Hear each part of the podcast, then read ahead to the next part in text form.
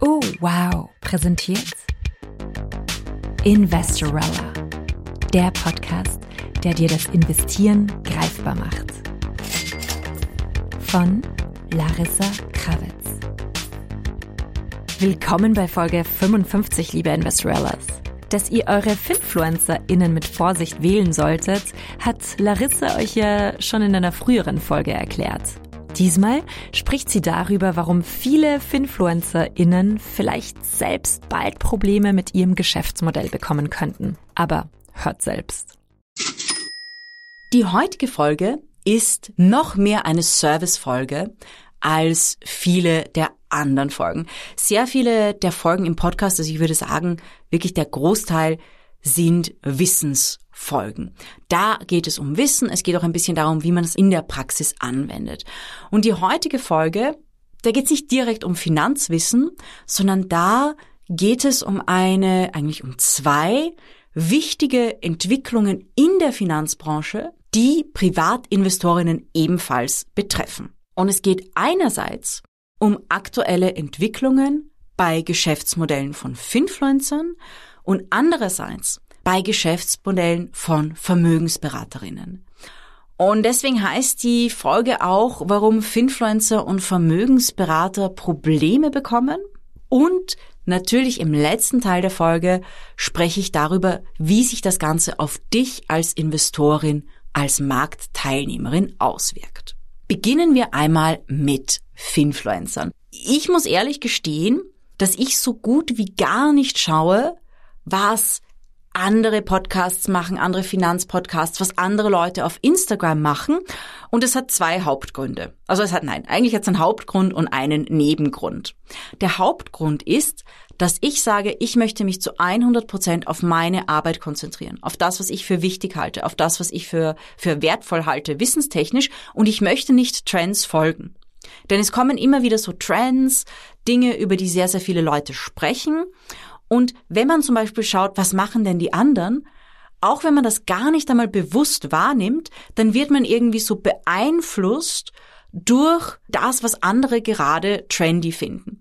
Natürlich ganz klar auf Social Media, man kann sich davon nicht zu 100 Prozent entziehen, denn immer wieder schicken mir auch Leute Posts von Finfluencern und sagen, oh, was hältst du davon und schau, was die macht oder schau, was der macht oder die oder der sagt. Und das, was dann natürlich auch passiert, und das ist auch so der zweite Grund, ein bisschen so der Nebengrund, ich bekomme auf Social Media ja Ads von sehr vielen Finanzkanälen. Ganz einfach, ich beschäftige mich den ganzen Tag mit dem Thema Finanzen. Natürlich bekomme ich alle Ads. Das heißt, auch wenn ich das jetzt nicht aktiv verfolge, bekomme ich einfach mit, was andere Leute machen, anhand von den Ads, die mir eingespielt werden. So ist auch die Optionsfolge entstanden, die ein paar Folgen zurückliegt, wie es dann ging um das Thema, dass relativ gefährliche Optionsstrategien promoted werden. Auf das bin ich auch gekommen, weil mir dazu einfach sehr, sehr viele Ads eingespielt wurden. Und in dem Finfluencer-Bereich gibt es mehrere Geschäftsmodelle. Ich würde sagen, es gibt da drei Hauptgeschäftsmodelle. Das erste Geschäftsmodell ist das Affiliate-Modell. Das zweite Geschäftsmodell ist das Sponsoring-Modell. Und das dritte Geschäftsmodell ist das Weiterbildungsmodell. Ihr habt es schon geraten, ich bin im Weiterbildungsbereich unterwegs. Die anderen beiden Geschäftsmodelle gibt's aber auch. Das zweite Geschäftsmodell, das äh, würde ich vielleicht zuerst mal ansprechen, ist das Sponsoring-Geschäftsmodell. Es gibt einige Plattformen, die Finanzinformationen verbreiten, die auch Weiterbildungs- oder Blogs schreiben, die zum Beispiel von Finanzinstitutionen gesponsert werden. Das sind einige Portale und das sind auch gute Portale, das sind Portale, die ich auch sehr, sehr gerne lese und die haben eben langfristige Verträge mit sehr, sehr vielen Finanzinstitutionen. Das heißt, es ist nicht ein direktes Sponsoring von Artikeln oder redaktioneller Arbeit, es ist einfach ein, ein generelles industriebasiertes Sponsoring. Und für das eine Portal, das ich öfters lese, läuft das ganz gut. Also die machen das auch ganz solide.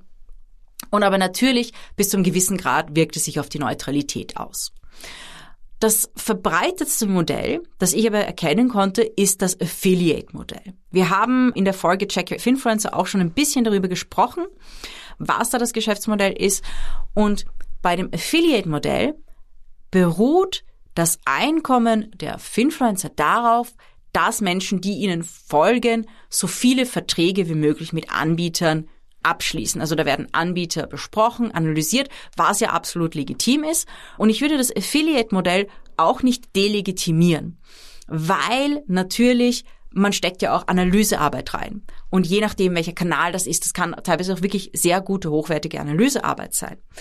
Aber ich glaube, dass dieses Geschäftsmodell aktuell, und ich kann den anderen Leuten natürlich nicht in die Bücher schauen, aber ich glaube, dass dieses Geschäftsmodell aktuell sehr, sehr, sehr unter Druck steht. Warum? Ein Brokerage Depot eröffnet man nicht jedes Monat oder jede Woche neu.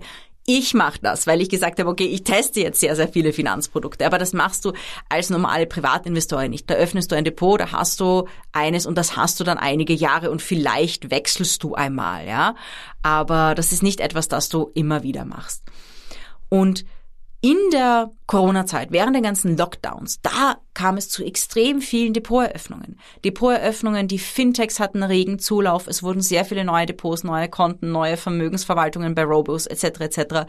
erstellt, weil die Leute zu Hause saßen, sie konnten ihr Geld nicht in Restaurants ausgeben, sie konnten ihr Geld nicht für Urlaube ausgeben, es war viel Geld übrig. Die Sparquote ist raufgeschossen. Ich glaube fast das Doppelte, als das sie zuvor war. Die Sparquote war irgendwann bei knapp 14 Prozent und im Schnitt ist sie rund um sieben und die Leute haben einfach massenweise investiert. Und jene Finfluencer, die viel mit diesem Affiliate-Modell arbeiten, hatten natürlich einen regen Zulauf. Und jetzt ist die Zeit aber anders. Jetzt ist es so, einerseits alle die Leute, die in Covid eingestiegen sind, die haben ja schon ein Depot. Die haben ja ein Depot, die haben eine Vermögensverwaltung, die haben vielleicht auch Crypto-Trading und alles, was man so haben kann. Und da wechselt man ja nicht alle fünf Minuten. Und das stellt natürlich für viele Finfluencer einige Probleme dar. Denn wenn man das Geld damit verdient, dann muss man ja die Community eigentlich immer pushen, neue Produkte bei anderen Anbietern abzuschließen. Und gerade in Zeiten wie jetzt, wenn die Aktienmärkte weniger gut laufen, wenn die Zinsen hoch sind, wenn die Inflation hoch ist, die Unsicherheit hoch ist, da investieren weniger Leute neu, also wirklich neu, in dem Sinne, dass sie ein neues Depot eröffnen, so wie das in Zeiten wie Covid war. Ähm, man sieht das auch immer, was das Volumen betrifft. Die Leute, die ihre ETF-Sparpläne haben, die machen die weiter. Ja, also das sieht man jetzt nicht irgendwie ein zusammenkrachendes Volumen in den USA ein bisschen, aber bei uns in Europa derweil nicht. Aber die haben ja schon ein Depot. Die werden jetzt auch nicht neue Produkte eröffnen. Aber die Eröffnung der neuen Produkte, das ist dann wenn eher im Sparbereich, das ist da schon schwieriger. Und deswegen glaube ich, dass dieses reine Affiliate-Modell für Finfluencer, die das machen, so ein bisschen schwierig werden könnte. Und was natürlich auch dazu kommt, ist, dass die BaFin, die FMA und die Europäische Union in diesem Bereich auch nicht schlafen. Und in Deutschland gibt es schon ein paar Kanäle, die würde ich sagen, auf Englisch sagt man so schön Scrutiny stehen, also die bereits einige rechtliche Probleme haben, zum Beispiel wegen Abos, die gekündigt wurden, aber dann doch vielleicht abgebucht. Da wurde gesagt, ja, das ist ein technisches Problem, Kündigung nicht rechtzeitig rechtlich zustande gekommen, solche Dinge. Aber da gibt es bereits ein paar Kanäle, die natürlich Probleme haben, weil in der Zeit auch sehr viele unregulierte Dinge passiert sind. Also das ist etwas, und ich habe das auch gesehen in einem anderen Bereich, dass es in der Corona-Zeit gerade auf Social Media sehr, sehr viele neue Marktteilnehmerinnen gab. Und manche davon sind so schnell verschwunden, wie sie auch dahergekommen sind. Weil sie einfach diese Corona-Welle geritten sind und das alles gut gelaufen ist, aber jetzt schwierig wird. Und das, was ich leider auch gesehen habe, eben wurde auch in der Optionsfolge angesprochen, ist, dass manche Finfluencer, die jetzt eben nicht mehr so viel Geld mit Affiliate verdienen, dann plötzlich versuchen, das Geschäftsmodell zu wechseln, zwar auch auf Affiliate, aber nicht mehr auf Finanzdienstleisterprodukte, sondern, und das war eben auch im Optionsbereich, sehr, sehr doch fragwürdige, risikoreiche Weiterbildungsgeschichten. Also da muss man dann aufpassen und natürlich, wenn man jetzt als Finfluencer von Affiliate gelebt hat, dann ist es relativ schwer, auf Weiterbildung einfach umzuswitchen, weil du brauchst ja einfach einen gewissen Wissensstand. Es reicht dann nicht mehr einfach Dinge zu promoten. Das ist, da steckt ja mega, mega viel Arbeit dahinter. Das heißt, ich erwarte so ein bisschen auf dem Finfluencer-Markt vielleicht ein bisschen eine, wie soll man sagen, so ein bisschen ein Cleanup, ja, also so eine Marktbereinigungsphase. Warum ist das für dich als Investorin wichtig? Ich glaube nämlich, dass vor dieser Bereinigungsphase es dazu kommen könnte, dass dann auch von einigen vielleicht sehr extreme Dinge gepusht werden. Wir hatten das schon eben mit Optionskursen oder mit Brokern, die, die Hochrisikoprodukte anbieten, die sehr, sehr, sehr, sehr hohe Provisionen zahlen. Das heißt, passt auf, wem ihr folgt und wenn da jemand sagt, okay, ich habe ein Affiliate Agreement mit Flatex oder mit, mit EasyBank oder sowas, man sagt, okay, das sind große anerkannte Broker, das ist natürlich was anderes, aber da kann sein, dass dann auch eher zum Ende hin ein bisschen verrücktere Dinge gepusht werden. Also da erwarte ich eine Marktbereinigung in diesem Bereich und vor allem auch, weil wir jetzt, und das ist auch ganz, ganz wichtig, wir befinden uns jetzt in einer anderen Marktsaison. Wir hatten jetzt 20 Jahre die Saison, niedrige Zinsen, gut laufende Aktienmärkte, kaum was bei Anleihen und jetzt sind wir plötzlich in einer Hochzinsphase. Das ändert natürlich einiges. Und da sind einfach andere Dinge, die man beachten muss und, und Menschen, die halt eigentlich nur diese, diese Niedrigzinsphase kennen, die relativ spät eingestiegen sind. Ich meine, in den frühen 2000ern gab es auch noch höhere Zinsen, aber alle, die jetzt so um 2010 eingestiegen sind, wo es eigentlich permanent relativ niedrige Zinsen gab, sind das vielleicht nicht gewohnt oder können vielleicht mit einer Hochzinsphase nicht umgehen und mit den Dingen, die in einer Hochzinsphase investmenttechnisch wichtig sind. Also das ist etwas, auf das man als Investoren auf jeden Fall achten muss. Und es gibt noch ein Problem im Markt, das ich sehe, und das ist das wesentlich gravierendere Problem. Da geht es um Vermögensberater und Vermögensberaterinnen. Denn diese Branche da gibt's mehrere Druckfaktoren, sagen wir mal so. Das erste ist, ich war letzte Woche in einer Weiterbildung und da war ein Herr dabei von der Wirtschaftskammer, also von der Fachgruppe Vermögensberatung, der die Einleitung gemacht hat und hat irgendwann dann gesagt, das passt euch gar nicht mehr so zum Thema, aber irgendwann gesagt, ja, Vermögensberater im Durchschnitt sind 40 irgendwas Jahre alt. Und es war eine Zahl in den hohen 40ern. Und das ist der Durchschnitt. Das heißt, das ist eine sehr alte Branche. Und ich möchte nicht sagen, dass Leute, die 40 oder ein bisschen über 40 sind, alt sind. Ich bin ja selber fast schon so alt. Ich bin jetzt 38. Aber wenn das der Durchschnitt ist, dann heißt das, dass es auch sehr viele, wirklich sehr, sehr, sehr, sehr viele gibt, die wesentlich älter sind, die eigentlich in den 50ern, in den 60ern schon sind. Und in dieser Branche in den letzten Jahren sind ein paar Jüngere auch dazugekommen. Aber die Zahl der Berater und Beraterinnen hat über Jahre hinweg eigentlich abgenommen. Das stellt natürlich ein Problem dar, denn wer soll all die jungen Menschen da draußen beraten? Hm. Weiterbildung ist absolut, absolut, absolut wunderbar. Gleichzeitig gibt es einfach Situationen, und ich erlebe das immer, immer wieder, in denen Menschen an die Hand genommen werden wollen. Und das bedeutet, dass es dann in Zukunft weniger Anbieter gibt, dass die Anbieter, die im Markt sind, tendenziell schon älter sind, was für junge Menschen nicht so einfach ist, denn da spricht man dann mit einer anderen Generation gerade junge Frauen, die ich immer wieder vermittelt habe zu Beraterinnen oder Beratern, haben gesagt, äh, ja, äh, die Person ist schon wesentlich älter als ich und hat vielleicht meinen Lebensstil nicht so verstanden. Wenn man zum Beispiel digitale Nomadin ist, ja, und dann, dann spricht man mit älteren Menschen und die so, also du reist durch die Welt und arbeitest oder nicht, oder, also, und das, das war dann gar nicht mal so einfach. Da gab es dann teilweise schon so eine Generationenbarriere. Und diese Entwicklung macht mir natürlich Sorgen, denn wenn es einfach zu wenig Ansprechpartner und Ansprechpartnerinnen gibt, dann bleibt Investorinnen, und das ist auch die wichtigste Message dieser Folge, nichts anderes übrig, als es selber zu machen. Und jetzt kommt's. Das Ganze liegt nicht nur am Alter. Es liegt vor allem daran, dass extrem viele neue Regularien in den letzten Jahren dazugekommen sind. Das heißt, das Geschäft ist immer komplizierter und gleichzeitig gibt es auch einen Druck auf die Provisionen. Den Druck auf die Provisionen Ihr kennt es aus der Lebensversicherungsfolge. Ja, das ist natürlich gerechtfertigt. Da gab es bei einigen Produktkategorien über die Jahre hinweg viel, viel, viel zu hohe Provisionen, die, wenn man sieht, was das Produkt dann macht, nicht gerechtfertigt sind. Absolut. Aber gleichzeitig ist es so, dass wenn das Einkommen wegfällt und sich regulatorische Kosten erhöhen, dass es dann immer schwieriger wird, ein Vermögensberatungsbusiness profitabel zu betreiben. Das heißt, hier sinken die Margen. Das heißt, Menschen steigen aus diesem Business dann natürlich aus. Und es kommen einfach keine jungen Menschen nach, weil die sagen, hey, wenn ich jetzt anfangen muss und viele ältere Menschen in der Branche haben mir gesagt, heutzutage als junger Mensch nochmal anfangen, das geht ja gar nicht. Äh, man kann sich, das ist alles einfach so kompliziert geworden, da kann man sich ja gar keinen Kundenstock mehr aufbauen. Das ist einfach zu viel Arbeit.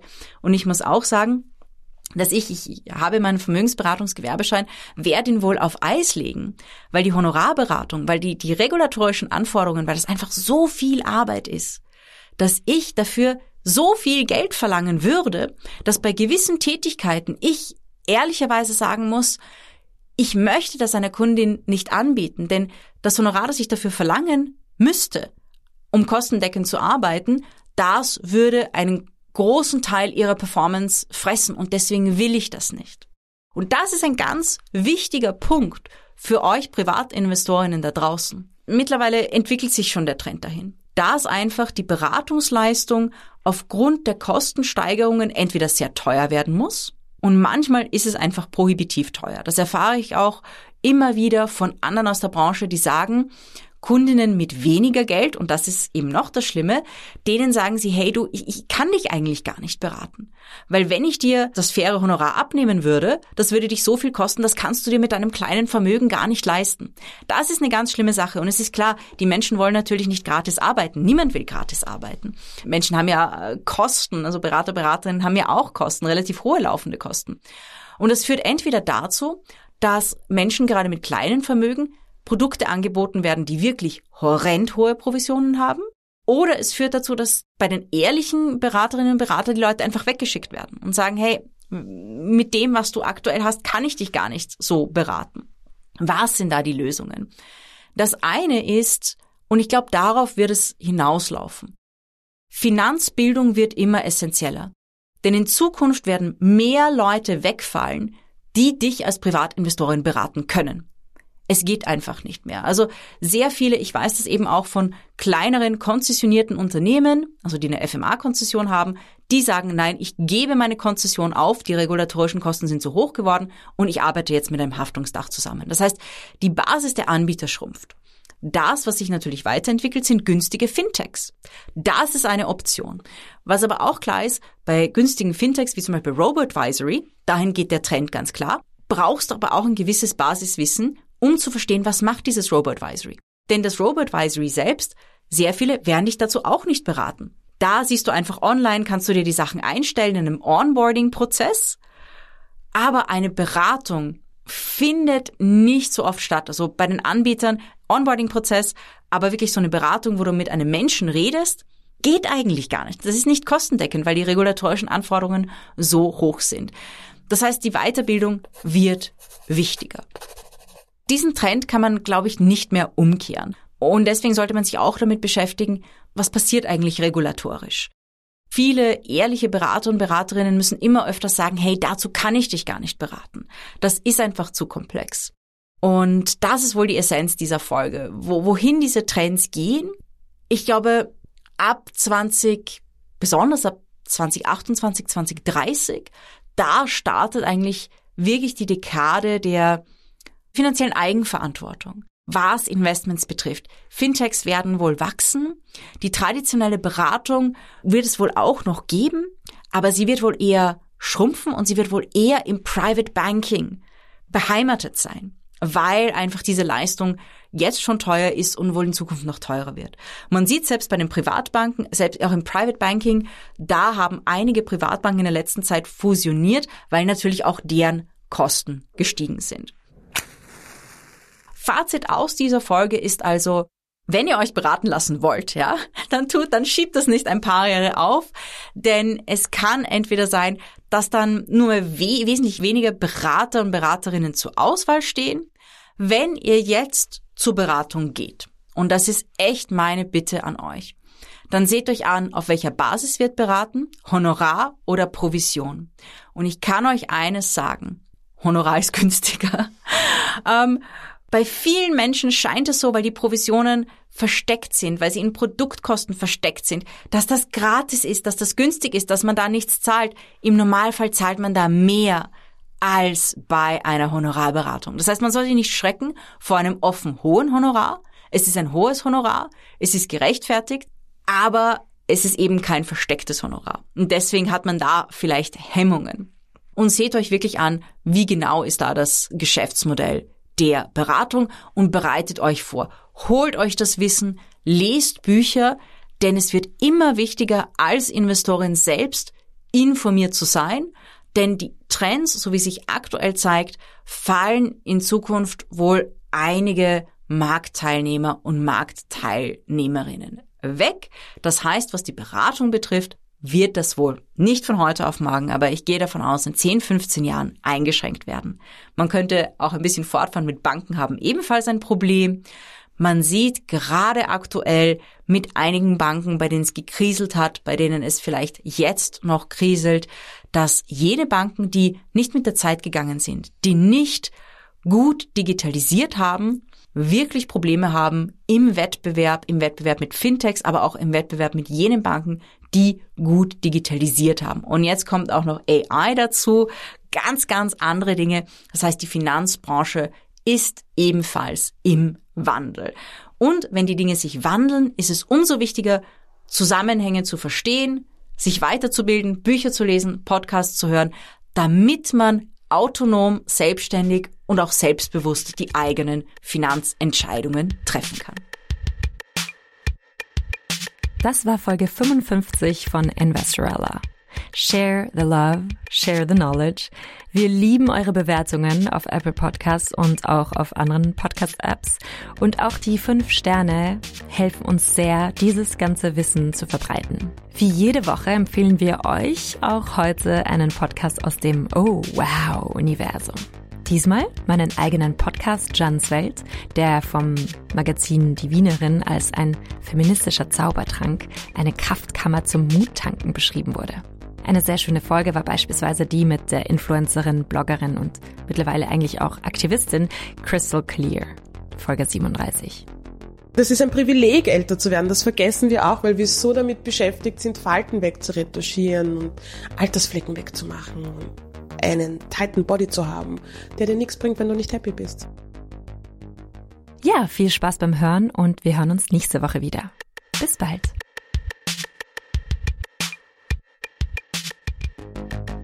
Investorella, der Podcast, der dir das Investieren greifbar macht.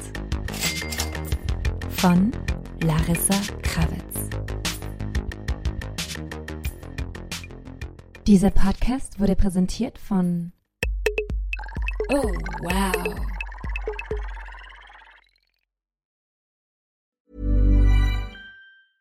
Mom deserves the best, and there's no better place to shop for Mother's Day than Whole Foods Market. They're your destination for unbeatable savings, from premium gifts to show-stopping flowers and irresistible desserts. Start by saving 33% with Prime on all body care and candles. Then get a 15-stem bunch of tulips for just $9.99 each with Prime. Round out Mom's menu with festive rosé, irresistible berry chantilly cake, and more special treats. Come celebrate Mother's Day at Whole Foods Market.